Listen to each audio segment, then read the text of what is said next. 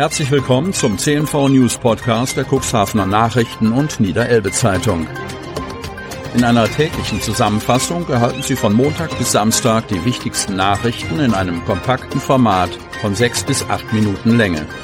Am Mikrofon Dieter Büge.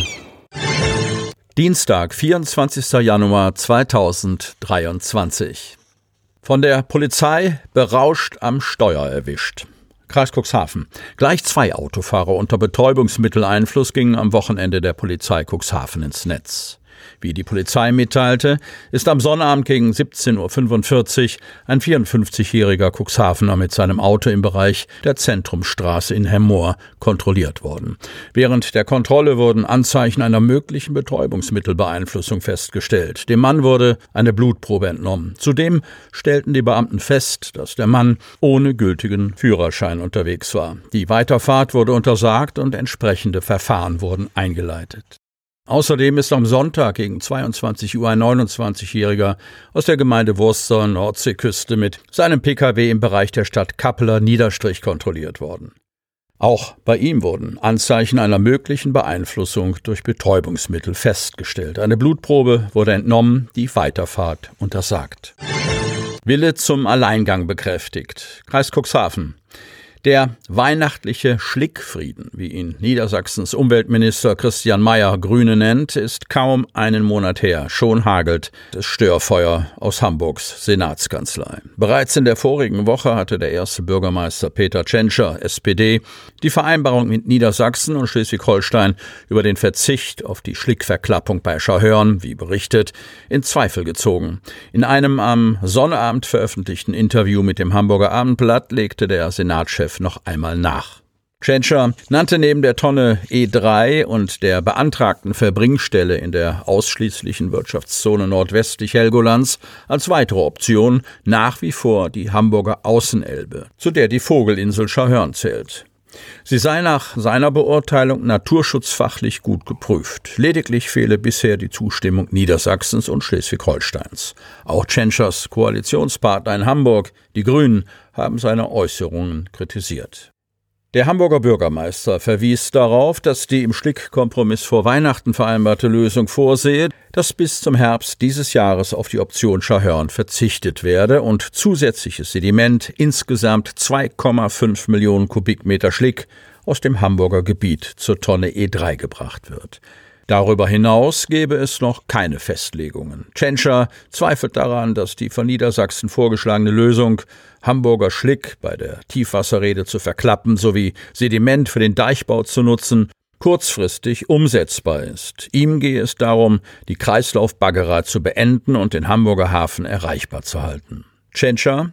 Es geht um Sediment aus der Elbe, das an eine andere Stelle in der Elbe weiter in Richtung Nordsee gebracht wird, sagt er in dem Interview. Dabei gebe es keinen zusätzlichen Schadstoffeintrag. Das umgelagerte Sediment werde verprobt. Bei erhöhten Schadstoffbelastungen werde es an Land entsorgt. Hamburg hole mit seinem Sedimentmanagement für rund 30 Millionen Euro jährlich Schadstoffe aus der Umwelt und entlaste so Elbe und Nordsee. Hamburgs Bürgermeister machte deutlich, dass alle Beteiligten in den drei beteiligten Bundesländern mit Hochdruck an einer alternativen Lösung arbeiten müssten, die ab Herbst greife. Es gehe dabei um die Sicherstellung des Betriebs des Hafens als kritische Infrastruktur für ganz Deutschland. Damit strebt Hamburg offenbar eine gemeinsame Lösung des Schlickproblems an, schließt aber die Verklappung bei Schahörn ab Oktober nicht aus. Auch Tschentschers neue Wirtschaftssenatorin Melanie Leonhardt machte dies kürzlich deutlich, als sie sagte, wenn es nicht gelinge, gemeinsame Wege, also mit Niedersachsen und Schleswig-Holstein, zu finden, wie der Schlick entsorgt werden könne, müsse Hamburg auf eigene Wege zurückgreifen. Nach diesen Aussagen stehen die Länder im Grunde wieder am Anfang ihrer Verhandlungen über den Verbleib des Hamburger Schlicks. Bis zum Herbst ist Zeit, eine Lösung zu finden. Falls dies nicht gelingt, könnte sich das dramatische Szenario fieberhafter Verhandlungen aus dem Dezember wiederholen. Oder die ersten Baggerschiffe verklappen ab Oktober Hamburgs Schlick vor Schahörn. Es sei denn, die von Niedersachsen für diesen Fall verbreitete Klage hat vor Gericht Erfolg und verhindert dies. Schrottabgabe wird kaum genutzt. Kreis Cuxhaven. Defekte Elektrogeräte gehören nicht in den Hausmüll. Um die Rückgabequote von Elektroschrott zu erhöhen, wurden im Juli 2022 auch Discounter zur Annahme kleiner defekter Geräte verpflichtet. Laut eines Sprechers des Bundesumweltministeriums ist die Sammelquote von Elektrogeräten seit vielen Jahren nicht ausreichend. Der Bundesverband für Informationswirtschaft, Telekommunikation und neue Medien Bitkom meldete, dass fast 300 Millionen Elektrogeräte in deutschen Haushalten lagern. Seit gut einem halben Jahr kann man Altgeräte im Supermarkt abgeben. Die Nachfrage bei Aldi Nord und Edeka-Filialen im Landkreis Cuxhaven und in Bremerhaven ergab, dass das Angebot von den Kunden kaum genutzt wird. Das Angebot sei für die Kunden dennoch ein Plus und bedeute bis jetzt keinen extra Aufwand für den Discounter. Ein Anruf genüge und der Behälter mit den abgegebenen Artikeln würde abgeholt. Im Juli 2022 trat die Regelung in Kraft. Supermärkte und Discounter mit einer Mindestfläche von 800 Quadratmetern, die zumindest zumindest gelegentlich Elektroartikel vertreiben, wurden verpflichtet, alte oder defekte Elektrogeräte anzunehmen. Die kostenfreie Rückgabe gilt dabei für Geräte unter 25 cm. Der Kauf eines neuen Artikels ist nicht daran gebunden.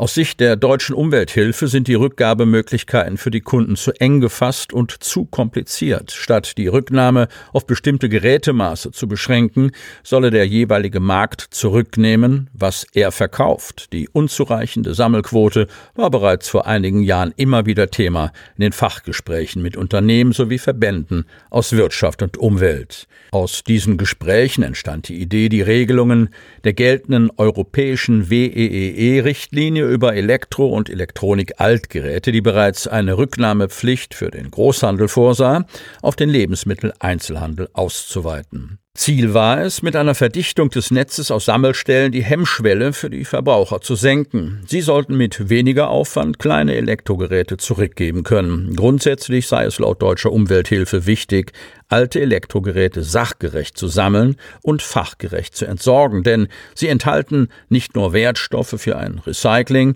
sondern auch Stoffe, die Mensch und Umwelt schaden können.